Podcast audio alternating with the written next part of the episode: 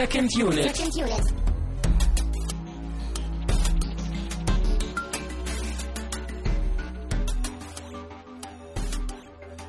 Herzlich willkommen zu einer neuen Ausgabe von äh, Second Unit. Wir haben eine Menge Spaß, was wir äh, gleich auch begründen werden. Wir äh, sind Second Unit, ein Podcast über Filme und wir sind Filmfreunde. Und ich bin Christian Steiner und bei mir ist Tamine Mut. Hallo. Ja, äh, wir haben heute ein, eine Perle geguckt, einen grandiosen Film, nämlich Sindbad and the Seven Seas. Off the Seven Off- oh, Seas, Entschuldigung. mein ja, Freund. Ja, natürlich. Das macht Ja, und viel Sinn. außerdem senden wir äh, heute quasi aus der Vergangenheit. Uh. Also aus eurer Sicht nämlich ähm, von letzter Woche. Das liegt nämlich daran, dass Christian nächste Woche, also aus eurer Sicht diese Woche, weg ist, um irgendwelchen Nerd-Aktivitäten äh, nachzugehen. Ich bin mehr oder weniger im Urlaub. Ich bin zu Hause bei meiner Familie und das ist gar nicht so ja, nerdy. sage ich ja. Ja, du wolltest, ach egal. äh, ja, also das Ding ist, ähm, äh, ja, wir senden, wir sind nach Prometheus, aber eigentlich machen wir das vor Prometheus. Deswegen haben wir auch kein Feedback oder keine Ergänzung zur letzten Sendung, weil das technisch gesehen die nächste Sendung ist. Also selbst Und- ich kann da schon jetzt nicht mehr folgen. Also wir nehmen gerade Folge 20 vor Folge 19 auf. Aber das ist ja, wir müssen ja immer mal was Neues machen. Ja, ist und- halt ein bisschen wie Memento jetzt so, ne? Hast du Momente schon, schon wieder gespoilt. Aber Show must go on. Wir müssen das Publikum ja irgendwie ähm, unterhalten. Und zwar gibt's noch ähm, eine Sache, was das Ganze jetzt ein bisschen schwieriger macht. Wir haben ja Oh Mann, nach ey. Filmvorschlägen äh, gefragt. Und also noch einmal, vielen, vielen Dank dafür. Also ich bin sehr positiv überrascht. Wir sind erschlagen worden und das ist gut so, aber wir sind erschlagen worden von Filmen. Und vor allem äh, richtig coole, innovative Vorschläge auch, von denen wir auch viele Filme nicht kennen. Also da finden wir bestimmt eine schöne Auswahl. Ja, und, und einfach auch, auch schöne Exemplare von Filmen, auf die wir selber nicht gekommen wären. Darum ging es uns Mhm. ja auch ein bisschen zu sagen, hey, wir wollen auch mal irgendwie einen anderen Input haben und nicht nur das, was wir irgendwie kennen und mögen und mal gucken wollen, sondern man, man dreht sich dann ja irgendwie immer so ein bisschen im, im Kreis und badet Ja. in der eigenen Suppe irgendwie. Ja, also was waren denn jetzt die schönsten Vorschläge, die wir uns rausgepickt haben? Genau, also deswegen, es ist nicht so einfach, das Ganze jetzt irgendwie äh, richtig zu formulieren. Also, wir haben eine Vorauswahl getroffen. Also wir, wir, wir, wir sind ja, wir haben das als Operation am offenen Herzen irgendwie gemacht, alles. Ja, das ist ja das erste Mal, dass wir das irgendwie zur Abstimmung auch stellen. Deswegen mussten wir uns viele Sachen erstmal überlegen, so nebenbei. Wir haben gesagt, gebt uns einen Filmvorschlag. Dann haben wir uns überlegt, oh, wir haben so viele bekommen, irgendwie müssen wir auch einen Film auswählen. Und ähm, wir haben das jetzt eben so gemacht, dass wir drei Filme mehr oder weniger von uns ausgehend äh, rausgepickt haben, Mhm. nämlich Lady Vengeance, Strange Days und Trainspotting. Und diese drei Filme haben wir zur, zur Abstimmung gestellt. Und wenn ihr das hört, dann ist diese Abstimmung eigentlich auch schon vorbei. Aber weil wir das ja vor der Abstimmung aufnehmen, wissen wir nicht, wer gewonnen hat. Deswegen, äh, welcher Film es auch immer geworden ist. Wir freuen uns drauf. Endlich können wir mal gucken. Und äh, ja, das Ergebnis gibt es einfach irgendwie im passenden Artikel, äh, wenn ich den veröffentliche und dann. Und wir sind auch nicht selbst schuld, wenn wir enttäuscht sind von dem Film, weil wir konnten ja nichts dafür, dass wir ihn geguckt haben. Genau, wir müssen uns, glaube ich, noch ein bisschen Gedanken zum Getränk machen, aber das kriegen wir auch noch irgendwie hin. Und ähm, ja, also wenn ihr das hört, müsste die Abstimmung eigentlich zu Ende sein. Und wir wollen das, äh, wir wollen das jetzt auch immer so machen. Wir hatten das ja so geplant, dass wir immer die letzte Woche oder die letzte Ausgabe im Monat quasi als, als Hörervorschlag machen. Und äh, deswegen wird es in den nächsten Sendungen auch noch ein bisschen, bisschen was weiteres dazu geben. Und dann steht ja auch schon mehr oder weniger bald der nächste, der nächste Durchlauf mit Hörervorschlägen und so an. Äh, deswegen verfolgt die Seite, verfolgt die Sendung, verfolgt die Artikel, verfolgt Twitter, Facebook von uns. Äh, da melden wir uns dann wieder, wenn es wieder losgeht mit den Abstimmungen. Ihr dürft auch gerne wieder Filme, die schon vorgeschlagen wurden, aber nicht gepickt wurden, äh, dürft ihr gerne auch wieder mit reinbringen. Vielleicht bringt das ja was, wenn ihr irgendwie ein halbes Jahr lang jedes Mal den gleichen Film vorschlagt, dass wir irgendwann mal sagen, na gut, jetzt kommt er mit in die Auswahl. Ähm, schauen wir mal, aber seid uns nicht böse, äh, wenn wir eben nicht alles berücksichtigen. Aber ja, hat uns auf jeden Fall gefallen und geht eben so weiter mit den Vorschlägen. Ja. So, wollen wir dann mal zum Getränk kommen? Genau, heute? das, das habe ich gar nicht auf meinem Zettel hier stehen. Ich wäre jetzt, glaube ich, einfach schon zum Film gegangen. Aber du hast ja was Schönes mitgebracht. Richtig, ähm, ich habe mir wie üblich äh, was Schönes ausgesucht. Ja, ich habe ja auch den Film ausgesucht, der ja einer meiner Lieblinge ist. Und ich habe halt versucht, irgendwas zu finden, was ungefähr meine emotionale Haltung auch dem Film gegenüber widerspiegelt. Und ich bin dann auf Behrensen saure Apfel gekommen. Lass mich das erklären. Ja, bitte. Ähm, es ist nämlich so ein bisschen so mit Sindbad, dass ich den Film halt sehr, sehr gerne mag, aber natürlich irgendwie weiß, dass das jetzt nicht irgendwie ein perfekter Film ist oder so. aber es ist halt so diese, dieses Guilty Pleasure irgendwie. Und das habe ich halt bei Behrensen irgendwie auch. Also mir ist halt schon bewusst, dass halt dieses, dieses saure Apfel halt eigentlich ein Getränk ist, was irgendwie für Teenies konzipiert ist, um die halt so ein bisschen an Alkohol reinzuführen.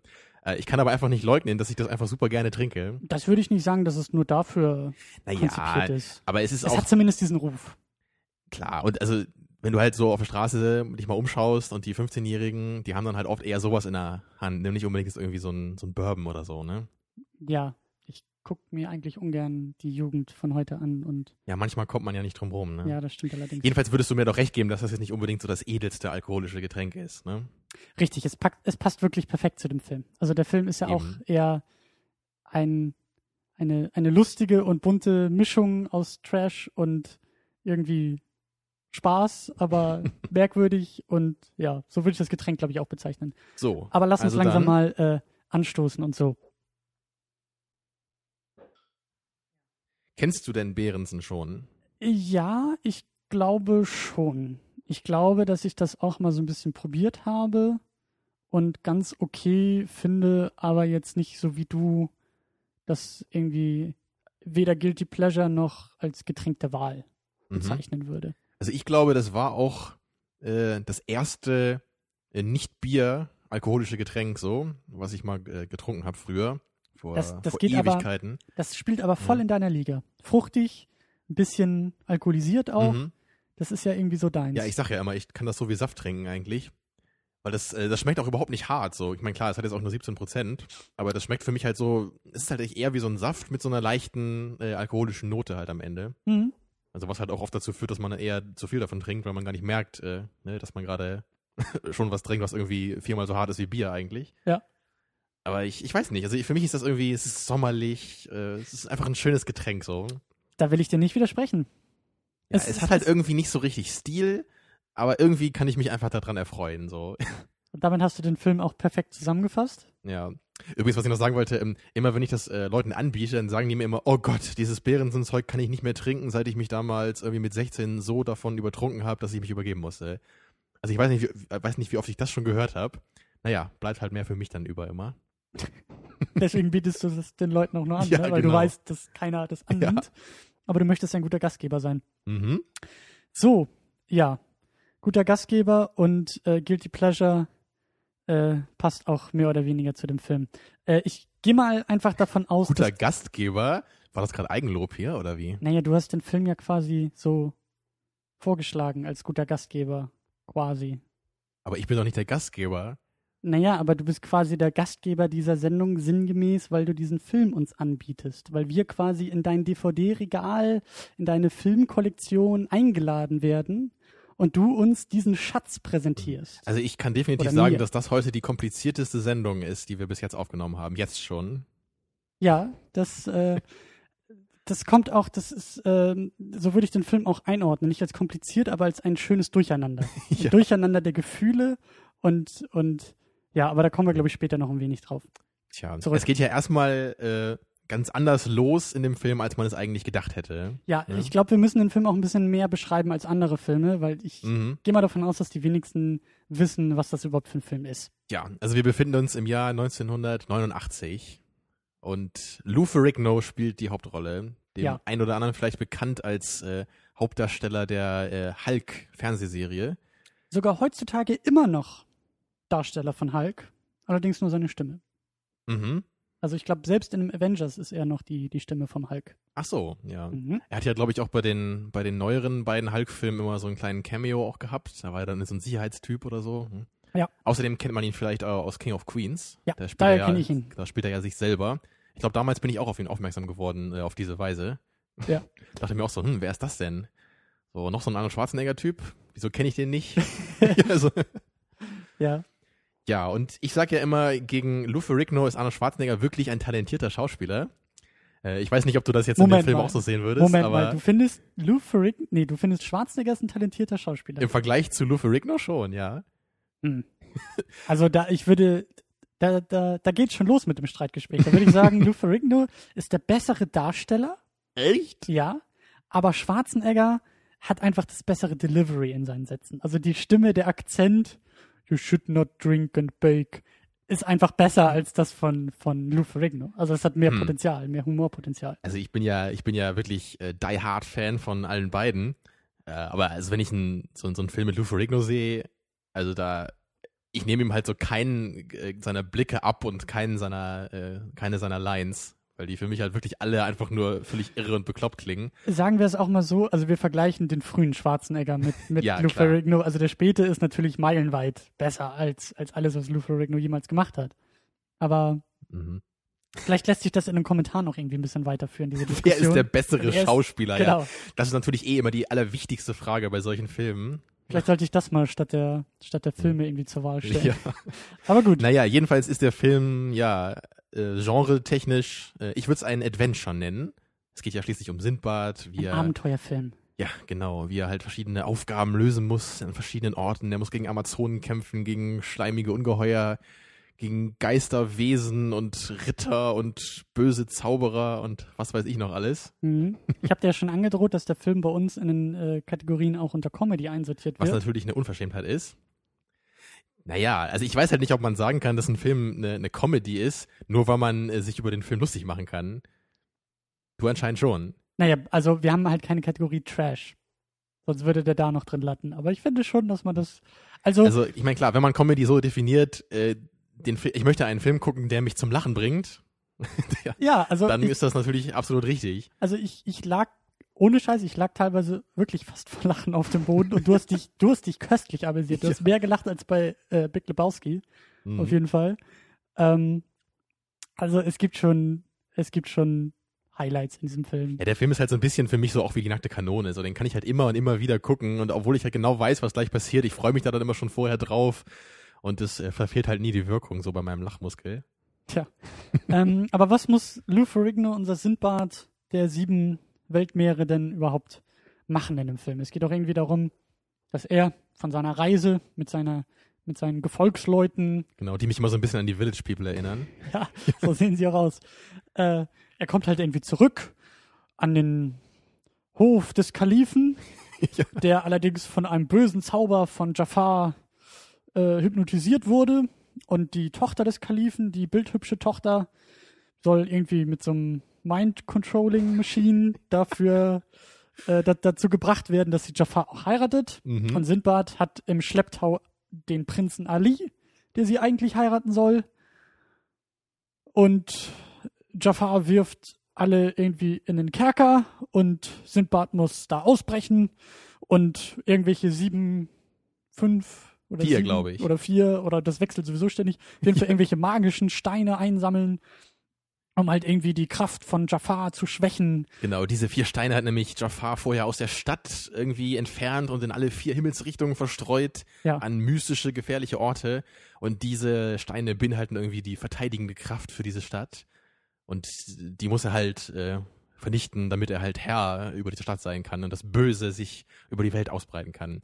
Ja. Ja, und Sinbad muss das natürlich verhindern und begibt sich deswegen dann auf die Reise, diese vier oder wie auch wie viel auch immer es sind, Steine zu finden.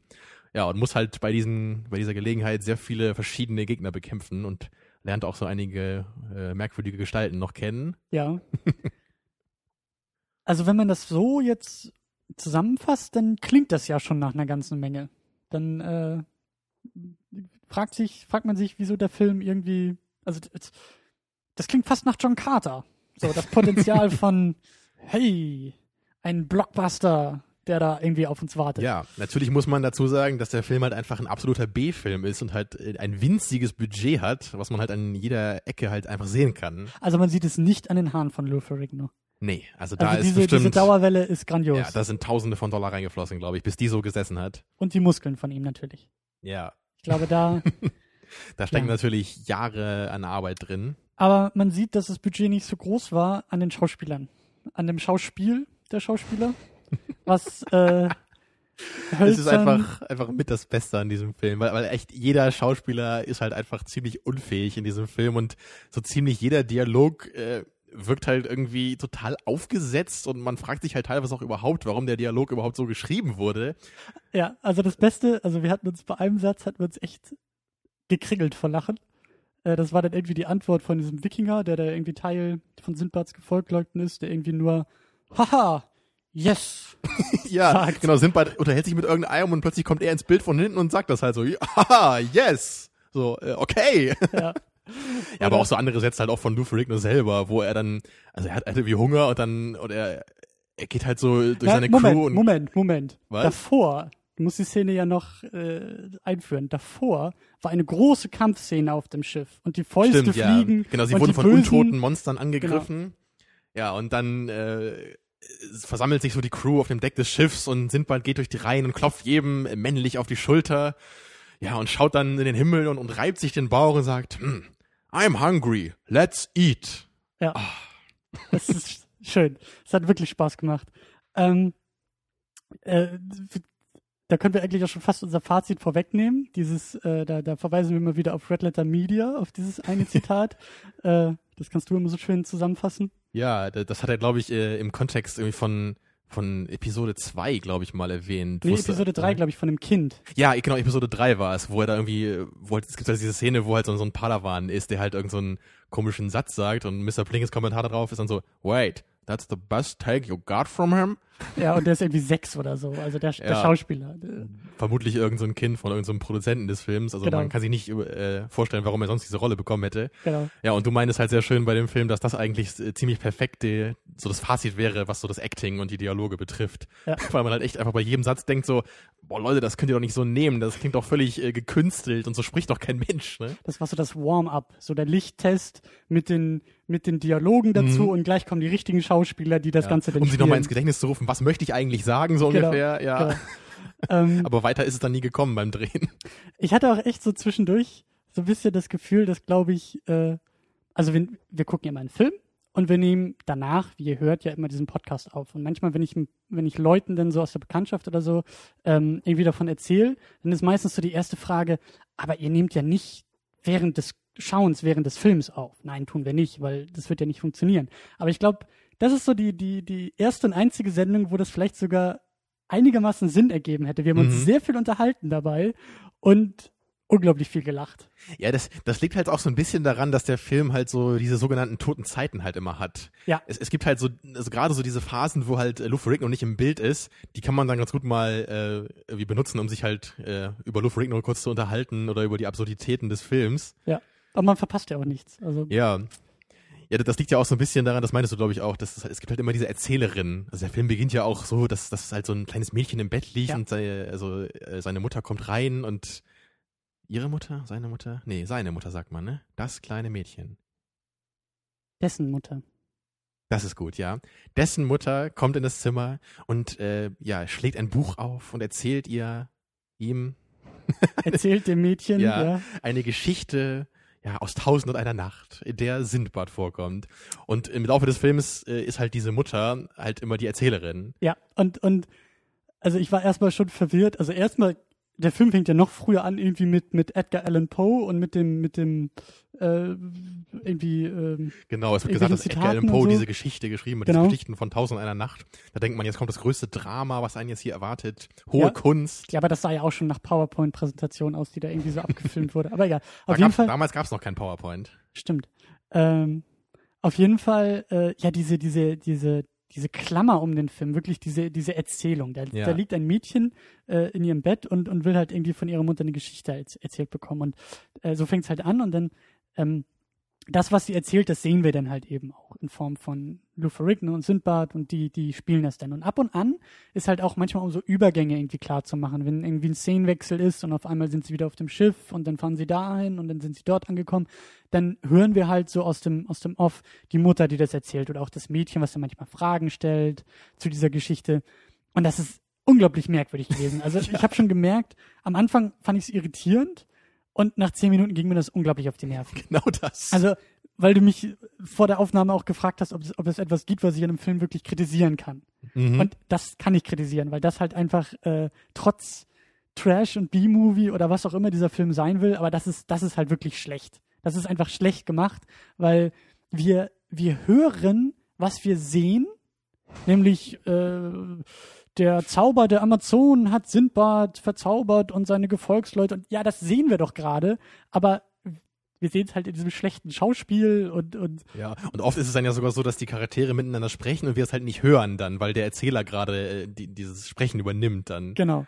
Also und- total absurd eigentlich. Genau, und das ist ja eigentlich auch das, ähm, das hatte Plinkett bei den, bei den Prequels ja auch so ein bisschen kritisiert, dieses, äh, es funktioniert nicht, wenn man uns irgendwie Dynamiken oder Beziehungen oder, oder Geschichten halt einfach nur erzählt von Figuren. So diese Dynamik Obi-Wan Kenobi und Luke Skywalker, die sich gegenseitig immer irgendwie die Haut gerettet haben, aber wir sehen es halt nicht, wir sehen deren Freundschaft nicht, wir hören nur davon. Du meinst Anakin Skywalker. Was habe ich gesagt? Luke Skywalker. Oh ja, entschuldige.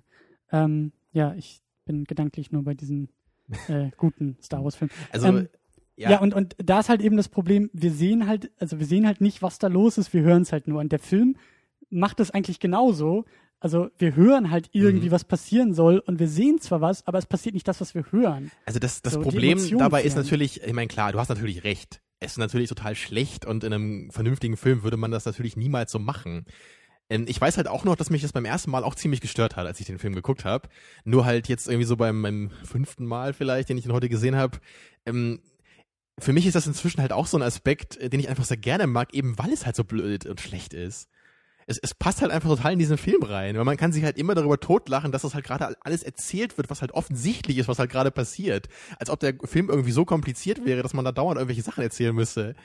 Ne? Also, du hast halt schon recht, es ist halt irgendwie schlecht und nervig, ähm, aber für mich ist halt das auch so ein, so ein Teil der Freude an diesem Film einfach. Ja, das kann ich nachvollziehen.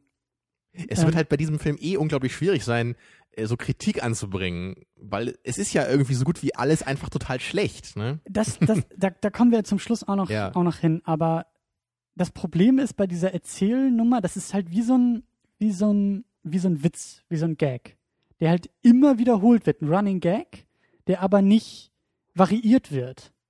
Verstehst du? Oder der halt nicht, das ist ja eben das, das, das Großartige an Running Gags, dass die benutzt werden und benutzt werden und dann eine Zeit lang nicht und dann kommen sie in einem Moment, in dem du es gar nicht mehr erwartest und dann wird es ja noch lustiger. Aber Und- meinst du denn, dass die Filmemacher das als, als Witz so gedacht Eben, haben? natürlich nicht, die haben nichts in dem Film als Witz gedacht, aber, Aber die du bezeichnest Sachen, es trotzdem als Running Gag jetzt. genau, es ist für mich ein Running Gag und äh, deswegen kommen, kommen wir auch langsam zu so, zu so ein paar Highlights und zu so ein paar Szenen. Ähm, und zwar wird äh, Sindbad ja gleich irgendwie am Anfang in den Kerker geworfen und Sindbad, Mhm. äh, ein schlauer Fuchs wie er ist, muss ja irgendwie aus diesem Kerker rauskommen. Und das- hat eine, eine brillante Idee, ja. Ja.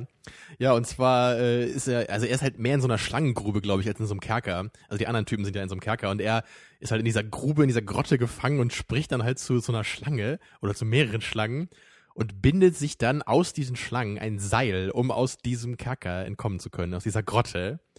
Ja, und du siehst die Gummischlangen, die er da zusammen Richtig. Du erkennst es. Und man sieht ihn richtig, wie er da steht und so Knoten aus diesen Schlangen macht. Und das meine ich halt mit Gag. Das ist für mich eigentlich ein Gag, ein Witz in einem Film. Also es ist halt lustig, wir mussten beide drüber lachen, als er diese Gummischlangen auf einmal zusammen, zusammenknotet. Und das meine ich mit Running Gag. Wenn das jetzt in jeder Situation so gewesen wäre, dass er jedes Mal diese Schlangen benutzt hätte, Okay, dann wäre es ja. irgendwann langweilig. Und so ist es Ja, für mich mit es dem ist, Erzähler. Es ist halt schwierig, das als Running Gag zu bezeichnen, weil normalerweise sind ja diese Gags halt bewusst so als Running Gag konzipiert. Ne? Also, das, das macht diesen also Film ja meinst, so der, charmant. der Film ist halt ja eine, ernstgeweiht eine ist. Akkumulation an unfreiwilligen Running Gags. So, oder, an oder, unfreiwilligen Gags. Und er hat diesen, Okay, und das, ja, was man ja, genau. als Running Gag bezeichnen würde, wäre wär die Erzählerin. Und das ist ja eben das, das Ding. Es gibt ja auch so ein paar Highlights, als dann irgendwie das Mädchen manchmal fragt oder so, so, so Sätze dazwischen äh, bringt in dieser Mutter, die dir diese Geschichte erzählt und wo das Mädchen irgendwie in einer Situation auch meint, Mami, Mami, I'm scared. Und sie sagt zu dem Mädchen, Psst. Und erzählt einfach weiter. So, das ist schon lustig, weil das natürlich keine Mutter so machen würde. ja. Und, und nach dieser, dieser schönen Szene mit dieser Schlangenkette kommt dann ja meine, meine Lieblingssequenz in dem Film, Ja. die du, glaube ich, auch, weiß nicht, fandst du die auch am besten? Ich hoffe doch. ich habe noch Schwierigkeiten, die Höhen und Tiefen einzuordnen, aber es ist halt Also es hat auch für mich, Highlight. für mich hat das auf jeden Fall das, das äh, markanteste Bild, was mir immer so, wenn ich an diesen Film denke, dann denke ich an dieses Bild. Ja, und zwar äh, kommt dann halt Sindbad in diesen Kerker, um seine Genossen da zu befreien. Und er, er prügelt sich halt dann mit diesen Schergen des bösen Jafar. Und da ist halt auch so ein Typ dabei, der halt auch ungefähr so aussieht wie er. Das ist halt auch so ein, so ein muskelbepackter Kerker-Typ. Und, und er hat dann halt so eine Kette und schlingt die um Sindbad, um ihn halt äh, zu fesseln damit. Und dann plötzlich äh, beginnt halt so eine Slow-Mo, in der sich halt Sindbad wirklich äh, unter allen Kräften halt windet und, und versucht, sich von dieser Kette zu befreien. Und dabei haben wir halt auch diese super geile Musik, auf die wir auf jeden Fall gleich noch eingehen müssen. Ja, und, und halt wirklich diese, diese Zeitlupenaufnahme, während er sich windet und, und so macht und dann schafft er es schließlich, die Kette zu zerreißen und zwischendurch sind immer noch kurz so Shots auf die Mitglieder seiner Truppe, die halt alle bewundert auf ihn schauen. Also, also besser oder schlechter quasi geht's für mich einfach nicht mehr. Ja, der Film macht das, macht das gerne, sich für solche, solche Momente auch die Zeit zu nehmen und mit Zeitlupen zu spielen und diese, diese ähm, reagierenden Gesichter dann auch gerne einfängt von Schauspielern, die halt nicht Schauspielern können. Aber ähm, du hast schon recht, also es ist schon, diese, diese, diese Kerker-Szene ist schon, ist schon ziemlich gut. Ja, und das, es funktioniert halt alles auch so unglaublich gut mit dieser, mit dieser Musik. Also, ich, weiß gar nicht, wie ich das beschreiben soll. Also es wirkt halt so ein bisschen so, finde ich, als hätte man diese Musik irgendwie, irgendwie selber gemacht mit so einem, mit so einem Programm. Also ich meine, damals gab es sowas ja noch nicht, ne? Aber ja. also zumindest nicht in dem Ausmaß, so wie heute. Es, es hat so diese, ich weiß nicht, es hat, es hat so diesen B-Movie-Charakter einfach, es, diese es, Musik. Ja, es, es ist so, man weiß, also die Musik wird benutzt, wie in jedem anderen Film, um Stimmung zu erzeugen. Mhm. Und du mhm. weißt, okay, jetzt ist es spannend, jetzt ist es eher erheiternd, Ne? Das ja. schafft der Film. Aber das, die Musik ist halt irgendwie auch auf so einem 10 Dollar D-Mark Casio Keyboard aus den 80ern wahrscheinlich irgendwie selbst ja. vom Regisseur irgendwie zusammengestümpert worden. Und vor allem ist sie halt auch immer so im Vordergrund. Es ist nicht so wie bei anderen äh, Filmmusiken, die halt einfach nur so im Hintergrund agieren und dadurch die Stimmung erzeugen. Also hier ist es halt immer so, man merkt sofort, jetzt wird gerade Musik eingesetzt und es ist halt ganz deutlich so. Aber das ist halt auch beim, beim beim Rest des Filmes auch so. Er versucht ja auch Dinge. Er versucht ja schon, oder man merkt so bei der Musik, das ist jetzt nicht irgendwie der erste eigene Film, der da gedreht wird, sondern da sind so ein paar Elemente, wo man merkt, okay, klar, wir haben jetzt eine spannende Szene, spannende Musik. Das, das schafft der Film wenigstens. Die Musik ist halt schlecht, aber sie soll spannend sein, okay. Genauso auch andere Dinge. Die Sets sind halt irgendwie da und also man könnte es fast als naiv bezeichnen, finde ich. Weil es ist halt immer der Ansatz da, äh, aber halt der, so der Glaube, dass das halt funktionieren würde mit diesem kleinen Aufwand, ist halt irgendwie ich niedlich. Hab auch, ich habe auch manchmal den Eindruck, ähm, dass der Film einfach Dinge macht, entweder unterbewusst oder weil die Macher irgendwie geahnt hatten, dass man es so machen muss, aber nicht genau wusste, warum man das eigentlich so macht. Zum Beispiel diese, hatten wir auch gesehen, diese, diese, da gab es so ein paar äh, Dialogszenen dieses typische Shot-Reverse-Shot. Also du siehst das Gesicht von jemandem, irgendwie von Sindbad, wie er mit jemandem spricht. Und dann siehst du Schnitt, das Gesicht von einer Person, mit der er spricht, weil diese Person dann was zu ihm sagt. Wieder ein Schnitt auf Sindbads Gesicht. Und so geht das dann ein bisschen hin und her. Aber diese, diese, diese, diese Shots, die, die Kameraeinstellung ist halt ein bisschen zu nah am Gesicht. Genau, so dass halt so die, die Stirn und das Kinn halt irgendwie weg ist. Genau. Wo man sich denkt, so, hat das gerade so ein völliger Anfänger gemacht hier eigentlich? Ne? Naja, eben nicht, weil dieser, diese Shotwechsel sind ja da. Also Klar, also, also vom Konzept her nicht, ne? Aber halt, wie man das dann filmt, das, also als hätte man einfach nur einfach nur draufgehalten, so nicht überlegt, so, okay, muss ich jetzt ein bisschen weiter zurück oder muss genau. ich ein genau. bisschen näher dran? Wie, genau. wie klappt das jetzt so? Nee, nee, ihr sagt das jetzt und ich halt irgendwie drauf. Also. Genau. Oder auch manche, manche äh, ähm, ja, manche Momente, wo ich dann auch so gesagt habe, da wird einfach nur stupide rangezoomt, anstatt die Kamera ein bisschen ranzufahren mhm. und dabei zu zoomen oder so. Das ist halt. Ja, vor allem, wenn, wenn der böse Jafar wieder seine, seine ja, ja. bösen Mächte anruft und dann kommt die Kamera, sie kommt immer näher halt durch, durch, durch diesen Zoom einfach, bevor dann die Szene endet. Aber wie sieht's denn, wie sieht's denn so mit anderen Punkten aus? Also du hast schon gesagt, es fällt nicht leicht, diesen Film irgendwie auch zu bewerten und zu beurteilen. Ähm, aber so Dinge, die wir eigentlich als, als Bewertungsmuster an, anderen, an andere Filme anlegen, wie sind die Charaktere? Gibt es eine Charakterentwicklung? Sind sie gut eingeführt? Ähm, ja, gibt es Konfliktpotenzial? Gibt es eine Geschichte? Gibt es mehrere Akte? Gibt es Exposition? Gibt es einen Höhepunkt? Gibt es eine Auflösung? Äh, Oh. das ist auch wieder so ein bisschen so, dass man sagt, irgendwie sind manche Sachen da. Also ich glaube schon, eine Drei-Akt-Struktur kann man erkennen. Ja, also eine Geschichte gibt es schon. Es gibt schon so die Exposition, dann gibt's halt so den, den zweiten großen Teil, so dieses Abenteuer, wo er halt losfahren muss mit seinen Kumpanen, um halt diese Aufgaben zu lösen. Und dann gibt's am Ende so das Finale, wo sich die Situation dann klärt und dann halt auch Happy End, wie man es natürlich nicht anders erwarten kann bei so einem Film. Ja, aber gerade wenn man jetzt an die Charaktere denkt, ähm, werden halt so gewisse Grundregeln einfach sträflich vernachlässigt. Ähm, also einfach schon schon die die Grundfrage so, wer sind eigentlich diese Typen, mit denen Sindbad da rumfährt? Also das, das ist halt so ein Wikinger, irgend so ein, so ein kleiner, bisschen dicklicher Typ, dann irgend so eine Art Zauberer, Ein Asiate. ja genau, und den dann auch noch, der halt immer so schön bunte Klamotten anhat und so ein bisschen so die asiatischen Moves drauf hat. Ja. Also äh, wieso sollten diese Typen irgendwie zusammenkommen? Und wir wissen halt auch nichts über die. Wir wissen halt nur, dass sie anscheinend mit Sindbad befreundet sind. Das ist noch gar nicht mal so sehr. Das könnte ich noch ausklammern, aber wir wissen halt von diesem, von dem Kalifen nichts, von der Prinzessin nichts. Die Prinzessin und der Prinz, die heiraten sollen. Genau, den Prinz gibt's ja Oh. auch noch bei ihm an, an Bord, der ja auch fast nie ein Wort sagt, so ungefähr, obwohl er ja eigentlich so einer der wichtigen Plotpoints ist, weil er ja, Ja. die Prinzessin irgendwie dann am Ende heiraten möchte. Und, und auch der, der Bösewicht. Und das Beste ist wirklich in diesem Film, dass auf einmal irgendwie, also der Film geht, glaube ich, eineinhalb Stunden oder so. Mhm. Ja, Ich glaube, nach genau. einer Dreiviertelstunde oder 50 Minuten oder so taucht auf einmal eine, eine Handlangerin oder irgendjemand neben diesem Kal neben, neben Jafar, neben Ja. diesen Bösewichten auf. Und wir haben uns auch echt gefragt beim Gucken, Moment mal, wo kommt die gerade her? Was macht Ja, die das da ist halt so eine, soll halt so eine böse Hexe sein. Das ist halt auch so, ein, so, so eine Frau, die ist halt, glaube ich, auch so eine, so eine Bodybuilderin, so ein bisschen zumindest. Und, und äh, also sie ist halt plötzlich irgendwie neben Jafar und er fragt sie auch so, auf welcher Seite stehst du eigentlich? Und sie sagt immer nur, ich bin auf meiner Seite. Und, und so, ja, okay, dann ist das Thema irgendwie erledigt. Also ich glaube, sie ist halt irgendwie nur da, damit Jafar jemanden hat, äh, mit dem er halt reden kann, während Ja. er seine bösen Mächte beschwört, da von seiner komischen Basis aus. Ja. Und, und halt am, am Ende des Films, als halt dann Jafar gestürzt ist und, und er halt in den Kerker geworfen wird, dann steht halt plötzlich diese Frau mit den anderen, also mit, mit den guten Charakteren zusammen und klatscht halt.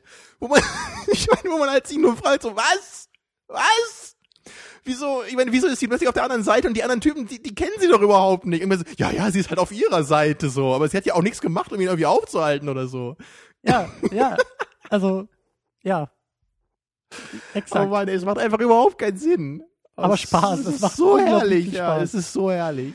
Ähm, ja, äh, ich glaube, man merkt schon, dass wir großen Spaß bei diesem Film hatten. Ähm, mir ist auch aufgefallen zwischendurch, dass das eigentlich der lustigste Film ist, den wir bisher in dieser Sendung gesehen haben. Ja, das würde ich auch sagen. Ich hoffe, die Big Lebowski-Fans werden uns jetzt hier nicht die Tür einrennen. Klar, der Film war auch lustig und wir haben auch über Iron Sky natürlich auch ordentlich gelacht also in unserer Ja. ersten Episode. Aber halt so dieser Sindbad of the Seven Seas, es ist einfach einer der lustigsten Filme, die ich kenne. Und das ist der große, große Unterschied und der ganz wichtige Punkt im Vergleich zu Battlefield Earth. Ja, auf jeden Fall. Ähm, und da kommen wir, glaube ich, auch so ein bisschen in die, in die abschließende Diskussion, so was, was so B-Movie und Trash und sowas angeht. Aber wir haben, ein paar Wochen ist es mittlerweile auch schon her, wir haben Battlefield Earth geguckt. Und äh, der ja auch als einer der schlechtesten Filme aller Zeiten verrufen ist und, und äh, John Travolta eine Hauptrolle hat und viele mehr. Und wir haben da echt Schwierigkeiten gehabt, auch schon, auch während der Sendung, überhaupt irgendwie uns über diesen Film zu äußern. Ja, ich glaube, das kam sogar ganz gut rüber auch in der Stimmung, die wir hatten, weil Ja. wir beide irgendwie so, wir waren so perplex irgendwie, wir wussten gar nicht, was wir sagen sollen, weil halt irgendwie alles einfach nur so so unangenehm war an diesem Film. Es war nicht nur schlecht, es war halt irgendwie auch mit diesem Gefühl verbunden, dass man irgendwie sagt, ich, ich will mich damit eigentlich gar nicht auseinandersetzen, so ich will es eigentlich nicht mal besprechen, so ich will einfach nur diesen Film vergessen. Ja, und das ist der, das ist ein Riesenunterschied jetzt zu Sindbad, der halt wirklich, deswegen sage ich ja, es ist ja irgendwie für mich eher fast schon eine Komödie. Er macht halt Spaß. Wir hatten eine Menge Spaß. Wir haben eine Menge gelacht. Wir haben jetzt eine Menge gelacht. ähm, und trotzdem sind diese beiden Filme ja irgendwie nicht, nicht vielleicht vergleichbar, aber zumindest irgendwie in eine ähnliche Kategorie einzuordnen. Im Grunde schon, ja. Im Grunde sind sie irgendwie ein Film, beide, der auf ganzer Linie scheitert. Also wenn man es mal ganz äh, objektiv betrachtet. Und Also, wenn, also sagen wir es, wenn wir es halt mit diesen Kriterien so betrachtet, so mit, mit Plot, mit Charakteren, mit Glaubwürdigkeit, mit Dialogen, mit Acting, wenn man es also mit solchen Kriterien diese Filme misst, würde man vermutlich zu einem ziemlich ähnlichen Ergebnis kommen bei beiden. lustige Randnotiz, mir fällt gerade auf, ich glaube, beide Filme hatten relativ gleich viel Menge an Zeitlupeneinsatz. Das ist vielleicht auch so ein, so ein, so ein Kriterium von, Ja. von, von B-Movie und Trash. Ähm, um so ein bisschen die Laufzeit noch zu strecken Ja. und so pseudo-coole Momente reinzubringen. Aber das ist ja auch der Punkt. Battlefield Earth hatte ja auch einfach mehr, also der sah auch nach mehr Budget aus. Da gab es Special Effects, Ja. da gab es Explosionen. Also Man kann das sah nicht teuer aus, aber zumindest nach etwas mehr als der ja, ja, Simbad jetzt. ja, ja. Und es ist schon irgendwie schwierig, dass, also wir, wir wir sind keine Experten im Trash, überhaupt nicht. Du vielleicht einen Tick mehr, weiß ich nicht. Ja, aber ich würde mich jetzt nicht als Trash-Fan bezeichnen. Es Nee. gibt halt so ein paar Filme, die ich halt sehr, sehr, sehr schätze, obwohl ich halt weiß, dass sie halt ziemlicher Mist sind. Aber ich bin jetzt wirklich nicht jemand, der jetzt irgendwie hauptsächlich so Trash-Filme guckt. Also das überhaupt nicht. Die sind eher so bei mir ab und zu mal so ein, so ein Film dabei. Einfach mal so, um halt das Spektrum auch zu erweitern, filmisch. Ich finde auch irgendwie den Begriff Trash, da hatten wir, glaube ich, bei Battlefield Earth auch schon unsere Schwierigkeiten, den so ein bisschen einzugrenzen und zu definieren. Ähm, ich weiß nicht, ob das, ob das jetzt auch schon Trash ist. Für mich ist Trash auch eher so diese, oder auch B-Movies sind für mich eher diese billig gemachten Zombie-Filme. Also du meinst eher. auch so, wo man eher noch so dieses Gefühl hat, das hat man irgendwie zu Hause in der Garage oder auf dem Dachboden gedreht. Also, ich will den Begriff Charme ins Spiel bringen. Ich finde, Ja. Sinbad ist sehr, sehr charmant. Genau. weil, der, das. weil der sehr naiv ist und, und durch diese manchmal schlechten Schnitte und Plotholes und, und diese ganzen Dinge, die er irgendwie falsch macht, ihr immer noch charmant ist. Ja, ich glaube, das ist auch so das, was ich vorhin mit naiv meinte. Der, der Film, also man, man kann es dem Film irgendwie nicht so richtig ankreiden. Also man, man kann ihn halt nur belächeln, aber man ist nicht irgendwie böse auf ihn. Also, weil der Film hat halt irgendwie Stil bei seinem Scheitern. Und da frage ich mich, ob das bei anderen B-Movies auch der Fall ist. Also ob Trash-Fans auch sagen würden, ja, das, was ihr gerade beschreibt, äh, trifft bei mir auch bei Film XYZ zu. Die sind auch charmant oder die sind auch irgendwie naiv oder, oder so. Also das würde mich, würde mich wirklich mal interessieren, ob das, ob das da irgendwie Also bei Red Letter Media, die, die reviewen ja auch oft mal so eine Trash-Filme, die scheinen ja auch ziemliche Trash-Fans zu sein, die beiden. hm, Also da gab es ja auch neulich diesen, diesen Film Zed hieß der, glaube ich, wo es da auch um so ein komisches Monster ging, was irgendwie aus dem Sumpf kam. Also halt auch nur so ein Mann mit so, so einer Gummimaske halt war, dann, der dann irgendwie halt, dann, dann ist er halt irgendwie in einer Szene irgendwie so, so ausgerastet, hat irgendwie so das ganze Haus verwüstet. Und man hat dann total gesehen, dass er, dieser Schauspieler halt überhaupt nicht sehen konnte in dieser Maske und er, er hat sich halt dementsprechend auch bewegt. Ja. So super langsam in Zeitlupe. Und also, ich, ich glaube, das ist halt so dieser, die, dieser Punkt, wo man einfach dann denkt, das ist halt irgendwie, irgendwie schon so, so schlecht und so absurd, dass man es einfach nur noch ins Herz schließen kann. Und bei Battlefield Earth, da, da war es halt irgendwie nicht so. Ich, ich, mein, ich weiß nicht, wir, wir konnten es damals ja auch nicht so richtig beschreiben. Aber es war halt irgendwie dieses, es war so ein uncharmantes Scheitern. Es war so ein, ein, ein, also ein, ein Scheitern, was einen wütend gemacht hat. hm, Also es, war- es war langweilig und offensive gleichzeitig. hm. Und Sinbad ist, ist auch ein Durcheinander. Das habe ich ja auch schon, schon angedeutet, glaube ich, am Anfang. Es war für mich ein Durcheinander der Gefühle, eben weil es so Momente gibt, wenn dann auf einmal diese, diese Erzählerin kommt, wo ich, wo ich, wo ich Kopfschmerzen langsam kriege und sage, bitte mach, dass es aufhört. dann haben wir einen Szenenwechsel und Lou Ferrigno kämpft gegen Gummimonster und, und äh, zückt das Schwert aus seinem Gürtel, um Ja, es wegzuwerfen. Genau, das, das macht er ja mehrmals im Film, also was halt auch so herrlich ist. Ja. Weil man denkt normalerweise, ja, jetzt zieht er das Schwert und jetzt geht's los. Und er gleich darauf wirft er das Schwert weg und packt einfach seine Fäuste und läuft amok damit. Ja. Ja, so gehört sich das. Wo man sich fragt, dann lass doch dein Schwert einfach nur stecken, oder nicht? Ja, und, und so ging es mir halt. Es war lustig und es war anstrengend und, und ich fand ihn, also vom, vom körperlichen, von der körperlichen Anstrengung her, fand ich ihn fast vergleichbar mit, mit Dark Knight Rises. Dark Knight Rises war halt lang und, und, und laut und äh, so ein bisschen fordernd einfach, Ja, auch vom fast, Plot fast doppelt her. so lang eigentlich wie der Film hier. Ja, ich meine, gut, wir haben Ja. ihn auch im Kino geguckt, das ist dann ja auch immer ein bisschen Mhm. anstrengender. Aber ich war echt, also das hast du ja auch gesagt, wir, wir waren eigentlich jetzt hier nach Sindbad, waren wir erstmal fertig. Also wir mussten Ja. echt erstmal ein bisschen Pause machen, bevor wir ins Mikrofon kommen, weil, ja, weil, weil wir so viel erlebt haben irgendwie Ja, dabei. Lachmuskelkater. Ja. Und das war bei Battlefield Earth einfach überhaupt nicht der Fall. Nee, also da war ich halt auch sehr erschöpft, aber es war eher so dieses, ähm, als hätte man, also vielleicht so, wenn man einen, den ganzen Tag irgendwie nichts gemacht hat und dann abends schlafen soll, dann ist man auch so erschöpft, aber halt in so einer unangenehmen Weise. Und hat ein schlechtes Gewissen von dieser Erschöpfung, ja. Genau das, ja. Ja. Ja, es ist also eine, so eine unangenehme Form von Erschöpfung. Und jetzt bei Sindbad ist es eher so dieses, wie nach dem Sport, so. Man ist, man ist fröhlich, man hat was getan, so fühlt man sich. Ja. Ja. Hm. Ja. Also, du würdest halt schon sagen, so alles in allem, dass dir der Film sehr gut gefallen hat, oder? Ja. Also äh, du hattest, du hattest so ein bisschen Befürchtungen, glaube ich, oder so ein bisschen, äh, ja, also du hast den Film ja mitgebracht und du hast dich auch schon sehr lange darauf gefreut, dass wir diesen Film Mhm. gucken.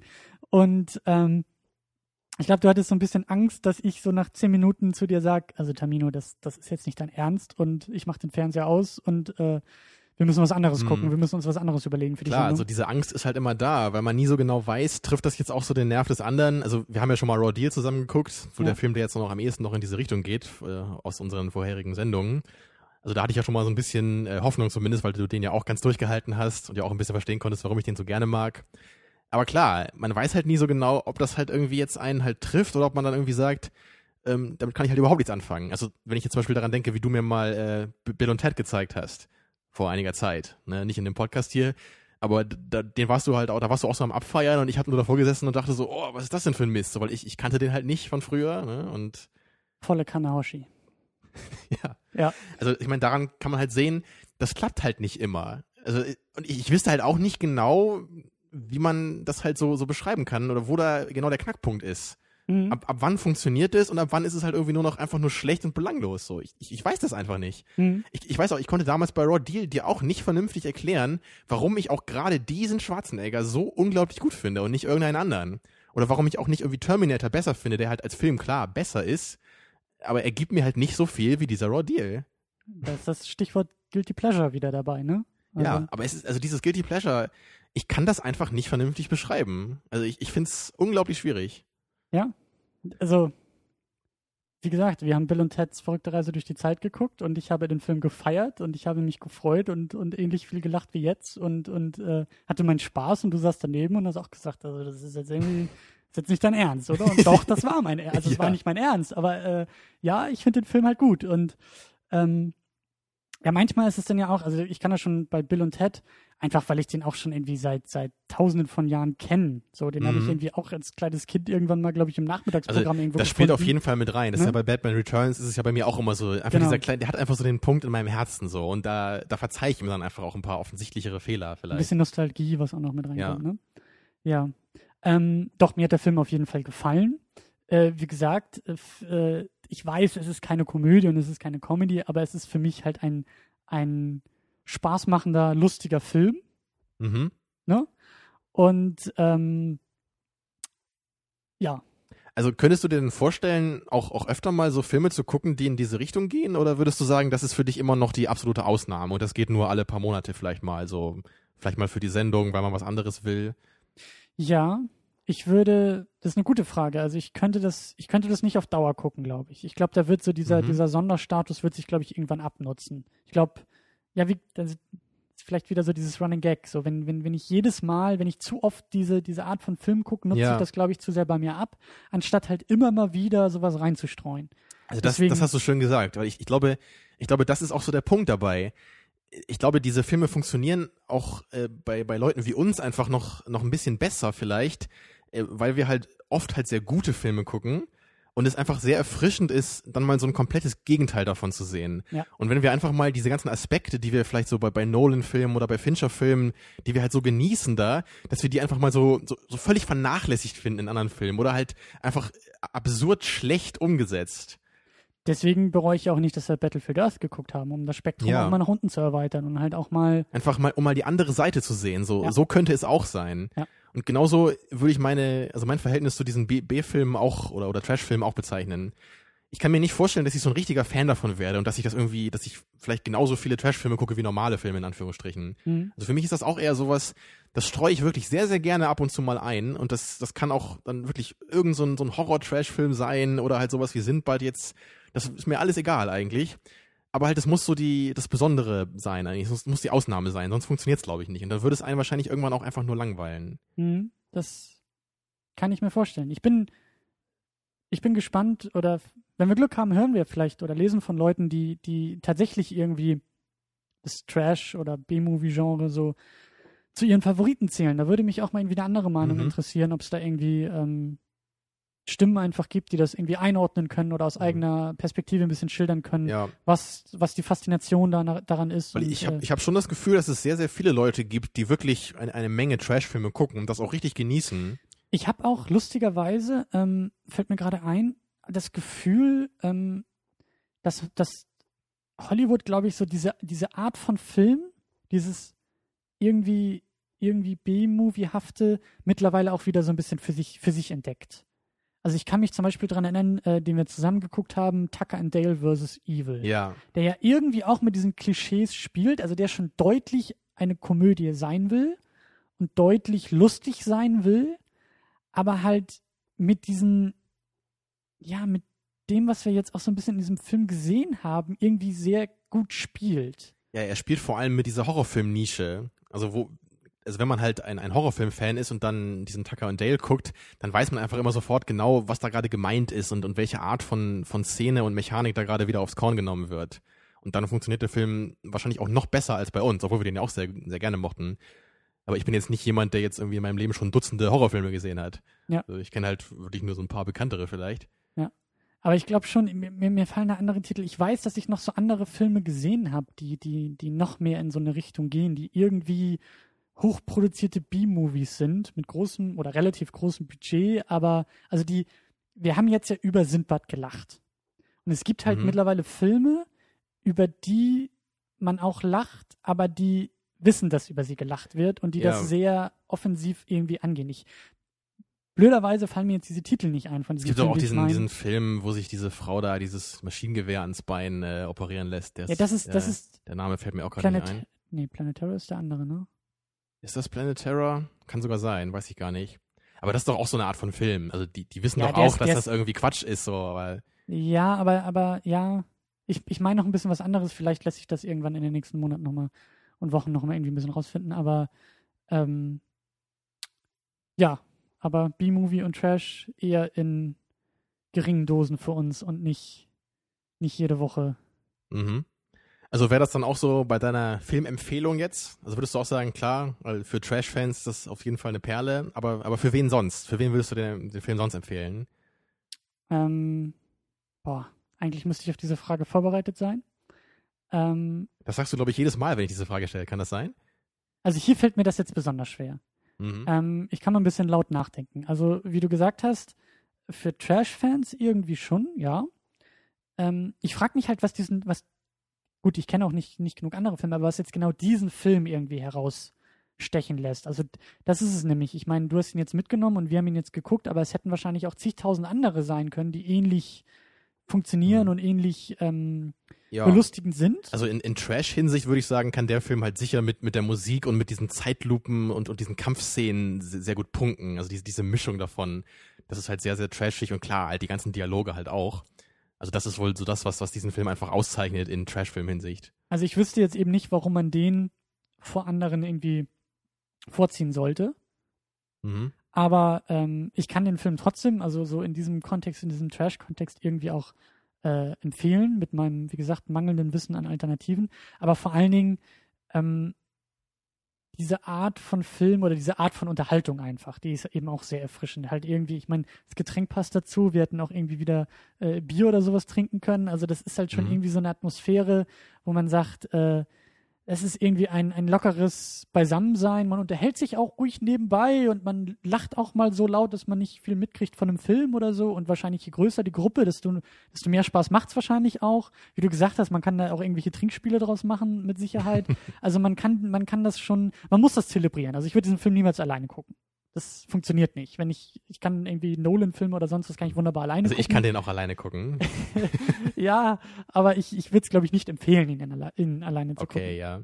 Und ich würde ihn jetzt, ich würde ihn auch nicht unbedingt empfehlen mit, also man muss, glaube ich, die Leute schon ein bisschen einschätzen können, auch mit denen man diesen, diesen Film guckt. Ich glaube, es gibt genug Leute, die so ein bisschen die Nase rümpfen würden und einfach tatsächlich nach zehn Minuten abschalten wollen. Ja, oder die sich einfach nur langweilen würden. Kann ich mir auch vorstellen. So wie Ja. ich es halt bei Bill und Ted empfunden habe. Ja. Dass denen halt irgendwie so dieses, dieses unfreiwillig äh, komische Element irgendwie verborgen bleibt. Das ist der Punkt. Bill und Ted war irgendwie auch noch als Film, glaube ich, zu gut, um, um, um dein, dein Trash, äh, deine Trash-Rezeptoren irgendwie anzusprechen. Aha. Weil, naja, also, komm. Ich meine, klar, das Schauspiel ist nicht perfekt und so, aber es ist halt, also es, Aber der werden keine, Plot, oder was? es werden keine Gummischlangen zusammengebunden. Es sind nicht ja, so. leider, ja, okay. Ja, das meine ich, das fehlt. Und es fehlt ein Mhm. Lou Ferrigno, der entweder nur muskelbepackt da ist und schlecht schauspielert. Ein also wenn Lou. Ferrigno und Arnold Schwarzenegger da die beiden Jungs gespielt hätten, dann wäre das mein Lieblingsfilm wahrscheinlich. Siehst du? Deswegen meine ich ja, er hat einfach andere, also er ist nicht so mega unfreiwillig komisch. Da sind irgendwie, die, die, die Gags funktionieren irgendwie alle ein bisschen anders. Ja, das stimmt schon. Aber äh, ich glaube, ich brauche dich gar nicht zu fragen. Du empfiehlst den Film auf jeden Fall, aber wem? Ja, ja, gut, Trash-Fans haben wir schon gesagt. Da geht's für mich eigentlich kompromisslos an alle Trash-Fans. Also für mich ist das wirklich so eine Trash-Perle. Ich habe auch irgendwo mal gelesen, so, das ist so the best, worst movie ever. Okay. Das äh, traf eigentlich ganz gut, fand ich, auch bei IMDb irgendwo. Ja, und klar, sonst wird's halt immer schwierig, ne? Also ich denke auch nicht, dass man hier irgendwie das mit dem Genre äh, irgendwie eingrenzen kann. Also ich glaube nicht, dass das hier relevant ist, dass das irgendein so ein Adventure-Film ist. Also ich, ich glaube, das ist eigentlich völlig egal. Also äh, man kann nicht sagen, nur weil man irgendwie äh, so Filme mag, die irgendwie im Orient spielen oder so, das wird den Film um keinen Deut besser machen, glaube ich. Ja.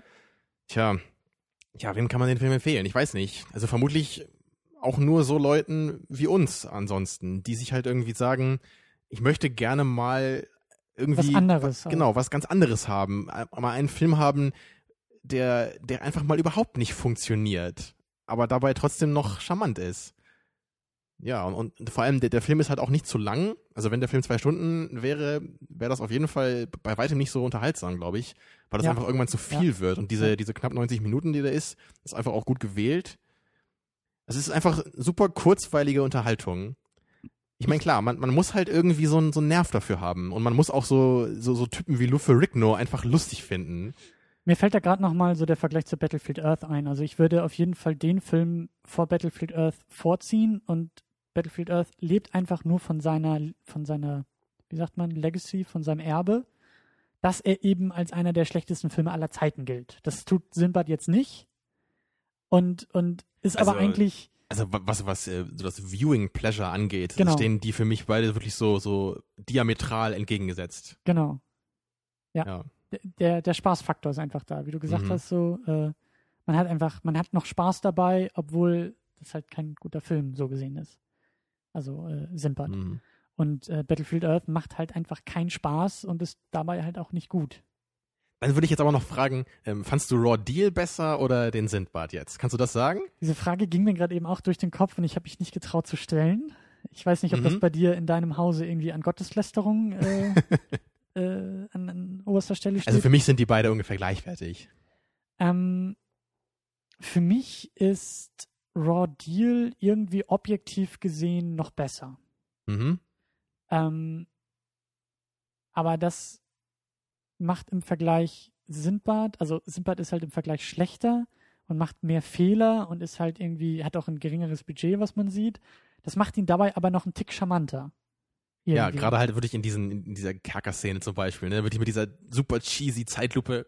Das ist halt noch so ein bisschen mehr noch als bei Raw Deal. Ich habe das Gefühl, dass ähm, Sindbad einfach in allen Bereichen, wirklich in allen, in der Musik, im Drehbuch, in den Schauspielern, in den Sets, in, in allem, was wir sehen und hören und erleben, einfach B-Movie ist und unfreiwillig komisch.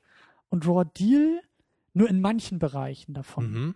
Vor allen Dingen Schwarzenegger, vor allen Dingen sein Delivery, vor allen Dingen ähm, die Action, gerade auch am Ende so, manche Schnitte, Ja, das manche, stimmt. Aber so, ich meine, so die, das, das Setting und die Geschichte, die ist ja eigentlich jetzt nicht so unglaublich schlecht bei Raw Deal, ne? Genau, genau. Also stimmt schon. Also deswegen, für mich kommt es halt irgendwie am Ende so aufs Gleiche raus ungefähr. Also das sind auch beides so Filme, die, die gucke ich mir eigentlich auch so zu ähnlichen äh, Gelegenheiten an. Wenn ich wirklich was Entspanntes will, wenn ich mich gut amüsieren möchte. Da würde ich aber schon sagen, aber ich glaube, vielleicht kommt es auch einfach so auf, auf, auf, auf den Geschmack, auf den eigenen Geschmack irgendwie noch an, weil da finde ich, ich fand Sinbad schon unterhalten, unterhaltender als oder unterhaltsamer als, als Raw Deal. Einfach, weil es mehr zu lachen gab, fand ich. Ja, Aber aber, er hat ja im Gegenzug auch so auch diese vielleicht ein bisschen toteren Phasen halt noch, wo man dann eher Ja, so, ne, stimmt. wo die Das stimmt. Erzählerin kommt. Das gibt's ja bei Raw Deal dann eben nicht so. Das stimmt. Und, und ist, man muss das irgendwie dann auch in der richtigen Gruppe und, und mit der richtigen Prämisse noch, noch, äh, oder, oder mit dem, mit dem richtigen, mit Ja, den richtigen Erwartungen. Man gucken. muss wissen, was einen erwartet, genau. Genau. Und ich glaube, Raw Deal würde ich mir eher alleine noch angucken als Film, als jetzt im Vergleich Sinbad. Den, den kann, ich kann mir nicht vorstellen, den Film alleine zu gucken. Da hätte ich, glaube ich, keinen Spaß dabei, wenn, wenn, wenn ich alleine lachen würde darüber. Sondern, mhm. also, da fehlt jemand, das haben wir ja auch dann, wir schmeißen uns dann ja auch die Bälle gegenseitig zu und, und synchronisieren den Film über oder, oder schreiben die Szene nochmal neu irgendwie und amüsieren uns so über den Film. Wenn niemand da ist, mit dem ich das machen kann, naja, dann fehlt ein bisschen was. Und oh. Raw Deal, ja. Und Raw Deal ist halt schon, wie gesagt, einfach als, den kann ich mir auch irgendwie angucken und sagen, ich gucke mir jetzt einfach mal so einen Action, wirklich einen Actionfilm aus den 80ern an, um irgendwie mhm. so mein Verständnis und Bild von dieser Zeit irgendwie zu, zu formen. Also ich, ich kann da, ich kann dir da schon recht geben und ich kann auch verstehen, wie du das siehst. Aber für mich ist es einfach so, ich habe für beide Filme einfach eine grenzenlose Liebe irgendwie. Ich, ich kann mir die alleine angucken mit anderen Leuten und das ist mir eigentlich völlig egal. So und ich, ich finde die halt einfach beide gleich charmant, so auf ihre eigene Art und Weise. Sie sind halt nicht, nicht genau gleich, da hast du schon recht klar, Sindbad ist halt einfach noch ein bisschen trashiger und einfach durchweg Trash, nicht wie Raw Deal. Ja, aber so, sie geben mir einfach das Gleiche. Ja. Ja. Es ist auf jeden Fall äh, eine große, große Bereicherung, dass du diese Filme mit hier in die Sendung bringst und in die Diskussion bringst. Ach, danke Sehr, sehr schön. Äh, weil ich, glaube ich, alleine gar nicht so auf diese, auf diese Art von Film irgendwie stoßen würde oder mich daran trauen würde. Das finde ich halt gut. Super. Ja, ähm, ich glaube, das war's langsam zu Sindbad. Oder mhm. möchtest du noch irgendwas Brennendes loswerden? Nee, ich denke nicht. Ich glaube, wir haben den Film äh, gut genug analysiert hier. Ja, ja. Es war, es war anstrengend und aufregend und ja, Tja, großer was, körperlicher Einsatz diese was Woche. Was gibt's denn nächste Woche? Nächste Woche gibt's eigentlich, ja. Nächste Woche gibt's diese Sendung. Von uns aus gesehen. Das auch, ja. das stimmt. um wieder den Bogen zum Anfang zu schließen. Aber Hilfe, es ist so, es ist so durcheinander. Ich glaube, äh, ich glaube, es liegt irgendwie auch daran, dass, dass wir beide Probleme mit unserer Erinnerung haben.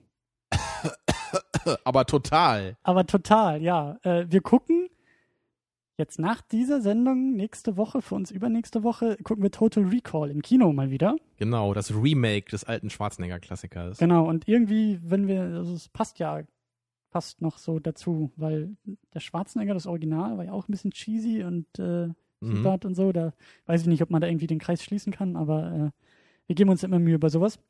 Äh, ja, aber es ist halt mehr oder weniger Zufall. Ja, wir ähm, sind irgendwie gerade ganz schön oft im Kino, ne? Ja, wir werden auch, glaube ich, bis zum Ende des Jahres ziemlich oft noch ins Kino gehen. Das ist mhm. ja vor allen Dingen so der Sommer und ja, ist ja auch ganz erfreulich irgendwie. Also dieses Jahr scheint da irgendwie ein bisschen mehr zu kommen, was mich interessiert. Also glaube, letztes Jahr, da war ich fast irgendwie, also ich wollte ein paar Mal ins Kino gehen und ich habe mir geguckt, angeguckt, was kam und ich dachte so, nee, da würde ich nicht mal umsonst reingehen. So. Ja. Ja, wir gucken halt äh, das Remake zu Total Recall. Äh, sind ein bisschen gespannt, aber bei weitem nicht so, oder ich zumindest nicht so wie bei Prometheus oder zuletzt Batman und, und äh, Spider-Man. Mhm die sind mir dann irgendwie doch näher am Herzen und Total Recall, den muss ich auch nicht unbedingt im Kino gucken, aber wir mhm. machen's. Und ähm, ja, ich glaube auch, weil dir so ein bisschen das Original auch relativ nah am ja, Herzen liegt. Ja, genau das. Also ich, ich will eigentlich nur sehen, wie dieser Film scheitert. Also ich bin mir sicher, dass dieser Film scheitert. Allein schon, dass Colin Farrell jetzt irgendwie die Rolle eines Arnold Schwarzenegger spielt, ist halt Majestätsbeleidigung. Das ist der Punkt. Äh, ich glaube, wir werden nächste Woche auch ganz viel über Remakes diskutieren. Mhm. Und ähm, ich habe ich hab den Trailer schon gesehen und ich habe lustigerweise Total Recall jetzt äh, vor kurzem erst letztes Jahr über Weihnachten geguckt. Mhm. Ähm, mein Vater ist halt auch großer Schwarzenegger-Fan und äh, da mussten mussten meine Bildungslücken dann auch mal wieder. Den müssen wir auch mal einladen werden. hier für die Sendung. Ja, ich, äh, wenn wir das Was gefällt dir nicht? äh, auf jeden Fall haben wir äh, zusammen das Original geguckt und ich habe schon das Potenzial in diesem Film entdeckt und gesehen und saß sogar da und dachte mir, ich glaube, so ein Remake würde dem Film vielleicht mal ganz gut tun. Ja, also der, der alte Total Recall, der hat schon so ein, so, so auch dieses Feeling, Mensch, wenn sie da mal ein bisschen mehr Budget gehabt hätten, dann hätte da was richtig Cooles rauskommen können. Ne? Ja, und wenn diese 80er Cheesiness irgendwie so ein bisschen, wenn man die subtrahiert, sondern einfach nur diese coole Prämisse irgendwie auch nimmt. Es, es wäre natürlich ein anderer Film dann und ich meine, ich, ich mag ja den alten Film auch, aber es stimmt schon, man könnte halt sich überlegen, ob man aus dieser Prämisse mit, mit diesem Maß-Setting irgendwie auch einen ernsthaften Science-Fiction-Film machen könnte. Genau, und ich äh, habe auch schon ein bisschen Spoiler-Kram zu dem Remake jetzt gehört und bin davon eigentlich ganz optimistisch. Tja, also ich habe halt eher gehört, dass der Film wohl ziemlich durchgefallen ist bei den meisten Leuten. Das habe ich auch gehört, ja. Ja, also ich, ich bin halt sehr gespannt einfach drauf, so gerade genau das, was du sagst, so dieses, dieses Remake, wie genau hat man das jetzt versucht umzusetzen? Hat man nur versucht, den alten Film irgendwie zu kopieren mit Colin Farrell oder hat man versucht, wirklich irgendwas Neues daraus zu machen und ist aber trotzdem irgendwie gescheitert an anderen Gründen? Ja. So also, also deswegen interessiert so. mich der Film eigentlich nicht, weil ich irgendwie glaube, dass der Film uns unglaublich toll unterhalten wird, wie es jetzt irgendwie äh, Dark Knight gemacht hat oder wahrscheinlich auch dann The Hobbit machen wird oder Man of Steel nächstes Jahr. Man es of Steel eine- wird mich nicht nur unterhalten, Ja, das, ne? das wird also es ist neue eine ganz Religion andere Form von, von Interesse, die wir halt auch in dem Film haben und warum wir den überhaupt gucken. Ja, also die, die Erwartungen sind bei dir auch denkbar gering eigentlich. Ja, also wenn der auch. Film wirklich irgendwie mittelmäßig wird, dann wäre ich schon positiv überrascht, um ehrlich zu sein. Ich, also mich kann der Film, glaube ich, auch nur positiv überraschen. Also es, äh, so, okay, er könnte mich im Negativen überraschen, wenn er so wie Sindbad wäre. ja, aber äh, dadurch, dass ich nicht glaube, dass er so ist, äh, kann er Ja. mich eigentlich nur noch. Ich finde aber Colin Farrell auch einfach furchtbar. Das ist halt auch so ein Punkt bei mir. Ich weiß nicht, ob du das auch so siehst. Also anscheinend nicht, wenn ich deinen Blick jetzt so sehe. Ach, ich finde ihn nicht, nicht furchtbar. Ich habe eigentlich keine Meinung zu ihm. Das ist eher so. Ja, das ist ja gerade das, was ihn so furchtbar macht. Er ist halt völlig belanglos. Also auch als Typ. Ich frage mich auch mal, warum er Schauspieler ist, weil er ist so. ja, so, aber Uah. ich, ich glaube, wir nehmen ja schon die Diskussion für nächste Woche vorweg. Ja, ich glaube schon auch an, schon. irgendwie einen Film und Schauspieler zu bewerten, die wir noch gar nicht gesehen haben. Ähm, ja, aber das gibt es dann äh, nächste Woche und dann hoffentlich alles wieder in normaler Reihenfolge und kein Durcheinander und äh, Zeitreisen und vorne und Oh, hinten und äh. wo sind wir eigentlich und äh, ja, aber ganz egal wann, wann und wie und wo ihr das hier hört. Wir haben auf jeden Fall auch eine Website, die ihr finden könnt unter secondunit-podcast.de. Da findet ihr einen Artikel zu diesem Beitrag, auf dem auch das Ergebnis des Votings dann hoffentlich steht, wenn alles klappt. So Du meinst schon stehen wird. schon gestanden Schon, hat. schon gestanden. äh, Ja, oh. so wie bei Bill und Ted. Wir müssen in der Zukunft den Schlüssel dahin legen und dann Und dann auf keinen Fall vergessen, Stelle. das auch zu machen. Das Genau. ist wirklich so wie bei Bill und Ted jetzt. Ja, eigentlich schon. Ähm, genau, äh, Website auf jeden Fall Artikel und alle Links hier auch zu Filmen, die wir erwähnt haben und die ihr vielleicht nicht kennt und äh, alles Mögliche findet ihr auf der Website. Äh, da findet ihr auch Links für Twitter und für Facebook und äh, gerade auf Twitter und, und, und Facebook äh, gibt's äh, jeden Tag Updates auf jeden Fall von uns, auch wenn es keine Sendung gibt. Da poste ich halt irgendwie Trailer zu, ja, zuletzt zu äh, Alien gab's dann jeden Tag in der Woche äh, einen Trailer zu dem jeweiligen Teil oder auch irgendwelche Artikel oder irgendwelche Links oder irgendwelche lustiges Zeug, was mir irgendwie zum Thema Film äh, irgendwie über den Weg läuft. Auch manchmal ergänzendes Zeug äh, zu Filmen, die wir gesehen haben. Ähm, lohnt sich auf jeden Fall, da mal irgendwie reinzugucken und irgendwie zu folgen und zu liken und dieses ganze Social Media gelöt und äh, ach, es ist ja irgendwie auch manchmal alles eine Plage, aber ihr wisst ja, wie das funktioniert. Und äh, ganz wichtig, äh, uns gibt es auch bei iTunes, wenn ihr das nicht schon über iTunes abonniert habt und gehört habt. Und es wäre super, super toll, wenn ihr uns bei iTunes irgendwie bewerten würdet. Ihr müsst nicht äh, zwangsläufig irgendwie äh, in die Tasten hauen und da irgendwelche Texte schreiben. Ihr könnt uns auch einfach auf einer äh, 1 bis 5 Punkte Skala, wo 5 natürlich das Beste ist, äh, bewerten. Und das hilft uns, weil äh, je mehr wir bewertet werden, egal wie die Bewertung aussieht, aber je mehr Bewertungen kommen, desto relevanter werden wir in den Suchen und in den Ergebnissen und desto mehr Leute hören uns. Und das wollen wir doch alle. Wir wollen gehört werden und äh, wir wollen irgendwie nicht nur in den luftleeren Raum hier diskutieren. Deswegen äh, hilft uns irgendwie aus dieser aus diesem Vakuum herauszukommen. Ach ja. So, haben wir es geschafft oder was? Ja, das war eine Menge Pflichtprogramm zum Schluss noch und ähm, Ja, ich würde sagen, wir sehen uns dann back in the future. da, da hast du aber lange lange überlegt, den noch. ja, ich hatte ja jetzt Zeit, während du den Krams da erzählt hast. Oder? Ja, das ist alles, was dabei rausgekommen ist. Ich äh, Hm. Ich wollte mir das patentieren lassen. Ja, ich glaube, da sollten na, lassen wir das. Meinst du, das gibt's schon irgendwie so ähnlich, so ein Spruch? Ich glaube, die Filmrechte kannst du sehr gut daran verkaufen. An diesem Ach, da Slogan. gibt's einen Film, der so ähnlich heißt. Naja, Ja, noch nicht. Also bin nicht so der Filmfreund. Nee, ist irgendwie auch überbewertet. Ich mhm. gucke auch lieber aus dem Fenster. Gut. Ja. In diesem Sinne äh, hören wir uns vorletzte Woche und übernächsten Monat wieder. Tschüss. Macht's gut.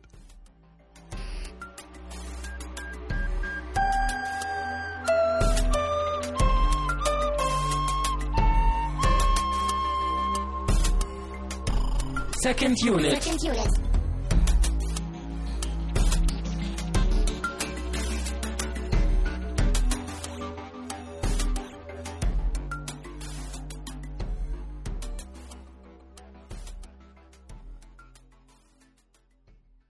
Evil powers, come and help me to destroy Sindbad!